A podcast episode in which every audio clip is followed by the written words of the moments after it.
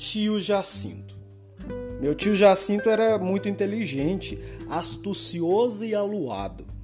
Dizia a gente do terreiro, inventava coisas e era competente demais em algarismos e charadas. Estudou no antigo seminário do Caraça. Saberá um estudante hoje o que era o Caraça? Sair de Goiás a cavalo, entrar em Minas, chegar ao seminário do Caraça nas Brenhas Mineiras. Não, são coisas por demais remotas que gente moça ignora. Esse tio lá esteve junto ao irmão mais velho, o Mano Antônio. E não era assim tão fácil, uma demorada troca de correspondências entre o pai que pretendia lugar aos filhos e o reitor e subreitor do velho seminário. E ainda mais, correspondência levada de mão por pessoa competente. Meu tio Jacinto foi acometido de uma doença nos olhos e teve que deixar o seminário levado para a corte. Hospedar-se na casa do correspondente e tratar da vista perdeu uma e ficou bem servido da outra. Era ateu e chamava por Satanás nos seus dias de lua. O mano Antônio terminou os estudos, voltou a Goiás e, numa caçada de perdiz, um desastre de espingarda o levou. Meu tio Jacinto desistiu do seminário e voltou para Goiás. Mais tarde casou-se com moça da aldeia e, por imprevisto que pareça, devolveu a recém-nascida ao pai Ninguém nunca soube o porquê. Certo foi que amanheceu com a desposada na porta do sogro. Ajudou a jovem a descer do animal, entrou com ela na casa e lá, sem palavra, a deixou entregue ao pai. Levava o cargueiro e suas coisas. Um escravo desceu tudo, saltou na cangalha e acompanhou seu senhor na volta para a fazenda. Meu tio se achou de novo na fazenda Paraíso de mudez fechada. Ninguém se achou com direito de perguntar e ele nunca se referiu ao acontecido. Foi um mau sonho que procurou esquecer, não morava na casa grande. Para o casamento, separou-se numa pequena feita a capricho de tábuas. Ajudava meu avô na serra e no engenho de cana. E seu prato fundo ia da casa grande e o leite que quisesse do curral. Era respeitado e conhecia todos os ofícios, e sua matemática era avançada. Gostava de charadas, matava na hora, pressagiava o tempo e nunca se enganava. Tinha muito a saber e fazia cálculos avançados. Vendo uma das torres toras descarregadas nas cascalheiras do engenho, ele cubicava e dizia meu avô: vai dar tantas dúzias de tábuas, e nunca errava. E quem tratava a serra e encabava toda a ferramenta do serviço mantinha os carros de boi, o carroção em ótimo funcionamento era meu tio. Fazia trabalhos de chifre de boi e guampos do curral, trompas de caça e vasilhames que usavam no engenho e no monjolo. Eram feitos por ele. Tinha faculdade ingênita para qualquer artesanato. Eram os pequenos tempos do espiritismo em Goiás, suas primeiras experiências, a mesa de invocação. Meu tio gostava da teoria e logo fez a mesa leve, misteriosa, de madeira fina, caprichada e pôs-se a funcionar. Sempre à noite a gente apoiava de leve as pontas dos dedos, concentrava, rezava os pai, todos os Pai Nossos, invocava-se um espírito escolhido da família e por meio de batidas marcadas estabelecia-se conversas, identificava o espírito presente. Falava-se de médiums e mediunidades. Estava muito comentada no tempo Eusrápia Paladino, que transmitia pela sua mediunidade informações impressionantes do outro mundo.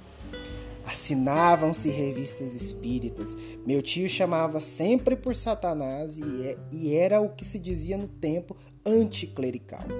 Um dia meu tio entendeu de invocar o espírito das trevas, Satanás, que desse sinal de presença em movimentos da mesa sem previsão costumeira de oração. Acreditem, a mesa disparou em batidas incessantes. Nós que tínhamos prática, um tanto em brincadeira, nos afastamos amedrontados. Tia Inhabá se fechou na capela. Meu avô pediu ao mano que acabasse com aquilo. Tio Jacinto mandou que o espírito imundo se retirasse. A mesa continuou suas pancadas insistentes. Aí ele mandou, em nome de Deus Todo-Poderoso, que o mal se retirasse. E foi que a mesa fez um retorcido, estalou a madeira e se reduziu a um monte de lascas todos apavorados. meu tio soturno e cabisbaixo. Aí meu avô proibiu mesinhas de invocar espíritos na fazenda. E que nunca mais se ali falasse o nome de Satanás. Naquela noite fomos dormir apavoradas, os adultos achavam que meu tio ainda estava numa terceira reencarnação em caminho demorado de aperfeiçoamento, que tinha encosto que dominava, arruinando as orações fervorosas da mana Bárbara, tinha Nhabá, incansável de pedir a Deus a conversão da ovelha negra. A palavra Satanás, a tia fechava-se na capela em oração, ajoelhada de braços abertos por conta dos pecados do irmão, certa de que ela tinha uma escrita com o céu o compromisso de salvar a alma do humano em caminho marcado para a longa estrada do purgatório, quando não vitalícia no inferno. Aqui nós vimos o que foi essa cultura familiar goiana.